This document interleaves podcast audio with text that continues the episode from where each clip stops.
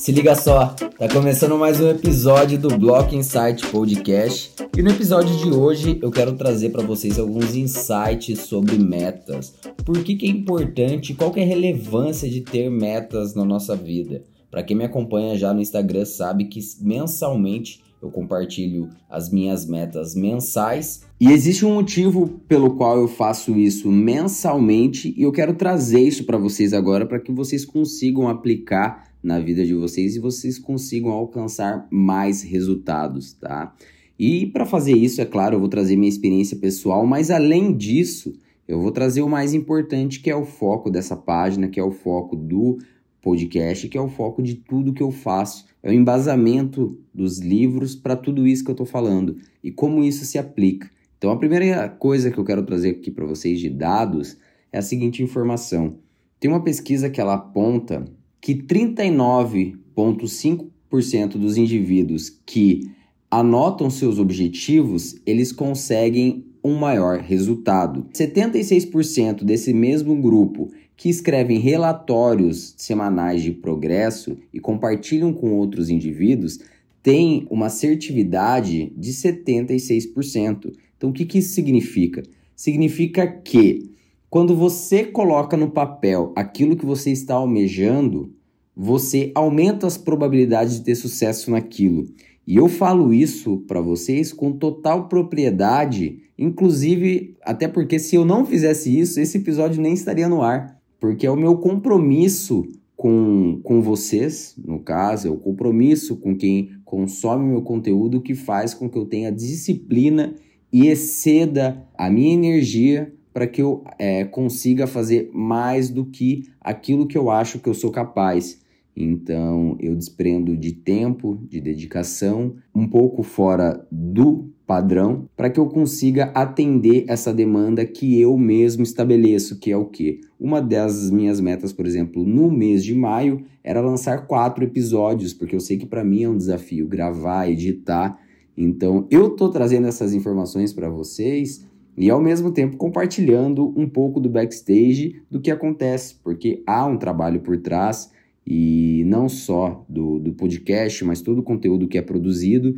E obviamente, quem me acompanha, eu compartilho minha rotina, então eu tenho as mesmas demandas que uma pessoa normal tem, preciso lavar roupa, preciso, enfim, fazer N atividades, e eu só consigo fazer esse a mais porque eu tenho esse compromisso, tenho praticamente relatórios semanais do qual eu acompanho e sem eles provavelmente eu não conseguiria atingir esses objetivos. E eu vou exemplificar de uma maneira muito lúdica para que vocês possam entender o quanto isso é real. Lembra daquela professora de história da quinta série, no qual ela passou um trabalho que você precisava realizar, ela deu uma data para você. Então ela, ela te deu uma meta, falou: olha, eu quero um trabalho sobre esse tema no papel ao máximo. Se você tem a minha idade, provavelmente você utilizava esse material. Era, não era tão comum a gente escrever, digitar e depois imprimir o arquivo naquela época. Né? Eu falo isso me sentindo idoso já, mas acredito que quem me acompanha tem uma idade né, similar à minha e, e deve estar tá entendendo o que eu estou falando. Mas enfim, esse não é o ponto. O ponto é que ela te passava determinadas atividades, dava um prazo para você e isso era uma meta e você tinha que cumprir aquilo. Se não existisse é, esses prazos, essa meta, esse objetivo, talvez até hoje você não tivesse entre entregado esse material, esse trabalho. Então é necessário. Mas algo que eu já falei, bato e repito é o seguinte: isso não deve ser mais importante do que os seus métodos. Isso é claro. Entrar na cabeça de vocês que não tem que ser mais importante que os métodos. Os métodos sempre serão mais importantes. Mas as metas, elas servem algo que. Na língua inglesa, nós temos uma frase que diz: push yourself to the next level. E como se fosse algo para que você se leve para o próximo nível, que você se esforce para progredir e para que você evolua. Então as metas elas têm esse propósito. Elas não são mais importantes que os métodos, mas elas fazem parte desse processo. E é interessante porque é um processo de autoconhecimento. Porém, geralmente o que, que acontece? Qual é a experiência que a maioria das pessoas tem com metas? Geralmente elas criam essas metas no final do ano, no qual o nosso nível emocional está elevadíssimo, Baseado nisso, nós superestimamos o que a gente pode fazer no curto prazo e a gente subestima o que a gente pode fazer no longo prazo. Isso faz com que a gente coloque metas muito audaciosas e a gente não faça o controle dessas metas ao longo das próximas semanas, assim que começa o ano. Então a gente começa com um pico muito grande e essa energia ela vai se desgastando porque nós temos imprevistos, nós temos problemas na vida real e a gente nunca considera esses fatores. Então, geralmente, as pessoas se frustram e acabam abandonando essas metas. Né? Então, isso é algo que acontece constantemente. Por isso que as pessoas têm essa aversão a criar metas, porque logo isso se subentende que será algo frustrante. Mas a experiência que eu quero trazer para vocês é o seguinte: eu vou dar duas alternativas. Primeiro, você pode criar uma meta e ela ser muito fácil para você. Então você vai estabelecer essa meta. Geralmente eu recomendo que sejam poucas metas e você vai estabelecer se você conseguir cumprir essas metas de uma maneira é, facilmente. Pode ser elas semanais, pode ser é, uma meta mensal no menor espaço de tempo, porque você consegue corrigir e aperfeiçoar, ao invés de ser uma meta anual, porque você vai ter que esperar um ano passar para você saber o resultado daquilo. Então, você definindo essa meta, é, assim que você tiver o resultado, o resultado dela sendo atingido com muita facilidade, você tem que ter o autoconhecimento e o discernimento para você se esforçar um pouco mais e subir um pouquinho essa meta. E isso também se aplica caso você coloque uma meta muito difícil, que é o que geralmente acontece. As pessoas colocam uma meta difícil, se frustra com essa meta e abandona, ao invés de olhar para si mesmo, fazer um processo de autoconhecimento, anotar todas as informações e se perguntar aonde foi que eu errei. Será que eu não me superestimei? Então, exige uma certa humildade, existe um processo de autoconhecimento que vai ser fundamental para que você consiga fazer metas mais assertivas. Então, esse insight que eu trouxe para vocês, referente a, a essas metrificações, o 30% e o 70% dos indivíduos, ele é relatado no livro A Única Coisa. E baseado nessas informações, nós podemos entender que quando nós criamos um compromisso com outros indivíduos, nós reforçamos o nosso comprometimento. Então é isso que acontece. E não tem como negar que nós somos animais sociais, talvez esteja passando na sua cabeça agora que o fato de você depender de outras pessoas para que você consiga é, realizar suas metas pessoais seja algo que te aprisione. Isso eu já entrei nesse debate com um, alguns amigos, inclusive, e, mas o que eu posso afirmar para vocês é que funciona, e esse é o grande ponto. E nós somos animais sociais, nós convivemos em bando, isso é o que diferencia a nossa espécie das demais outras espécies.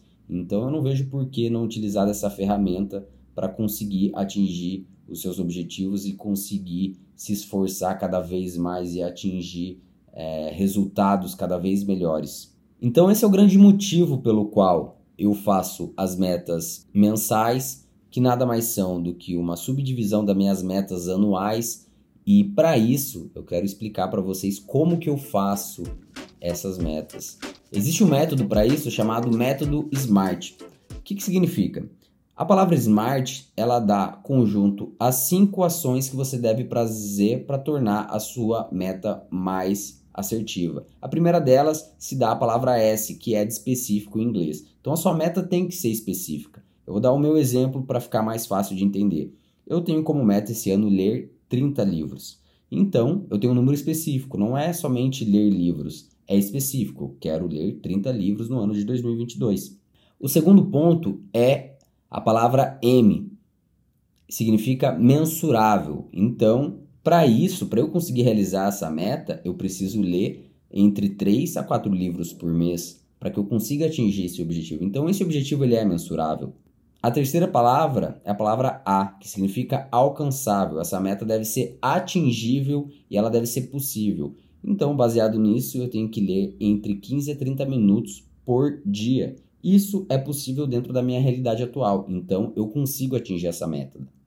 A outra é a palavra R, que significa relevante, que nada mais é remete a um senso de propósito, no qual eu tenho que ter essa consciência de que essa leitura ela vai me beneficiar. Então, essa é a quarta etapa do método SMART.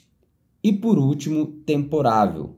Que nada mais é do que um prazo para que ela aconteça. Agora vocês vão lembrar daquela referência que eu dei da professora de história, no qual ela deu um prazo para vocês realizarem. Caso contrário, vocês não teriam entregue esse trabalho até hoje.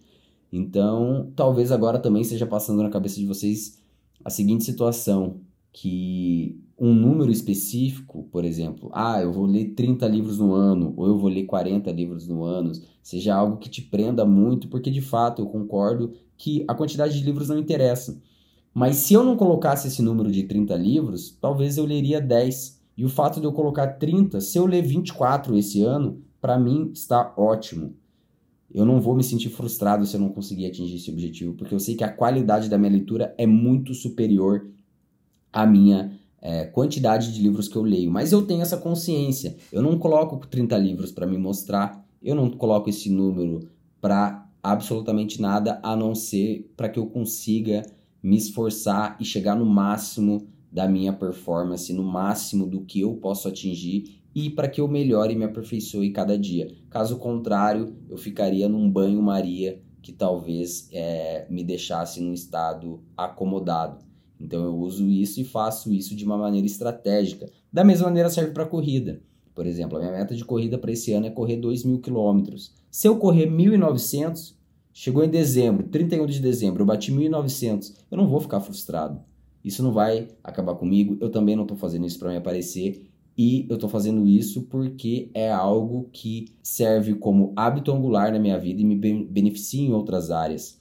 Então, se chegar em dezembro e eu correr 1950, tudo bem. Eu estou satisfeito porque eu tenho plena consciência que eu fiz o melhor que eu pude dentro das minhas realidades. Talvez quando você dê o primeiro passo e comece a fazer as primeiras metas, você se frustre ali. De duas, uma.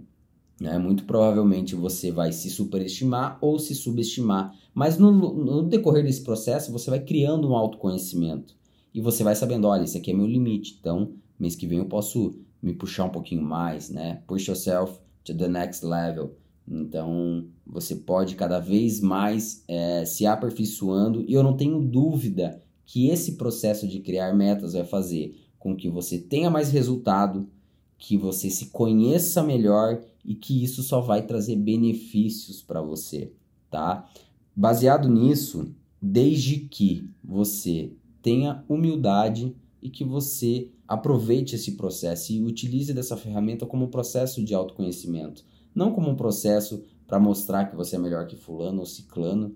Né? Isso aí só vai te gerar frustração, isso eu posso te garantir. Mas caso contrário, isso só te trará benefícios. E eu posso falar com total propriedade que é, sou a prova disso, porque a maioria das coisas que eu consegui fazer nesses últimos anos foi resultado das minhas metas.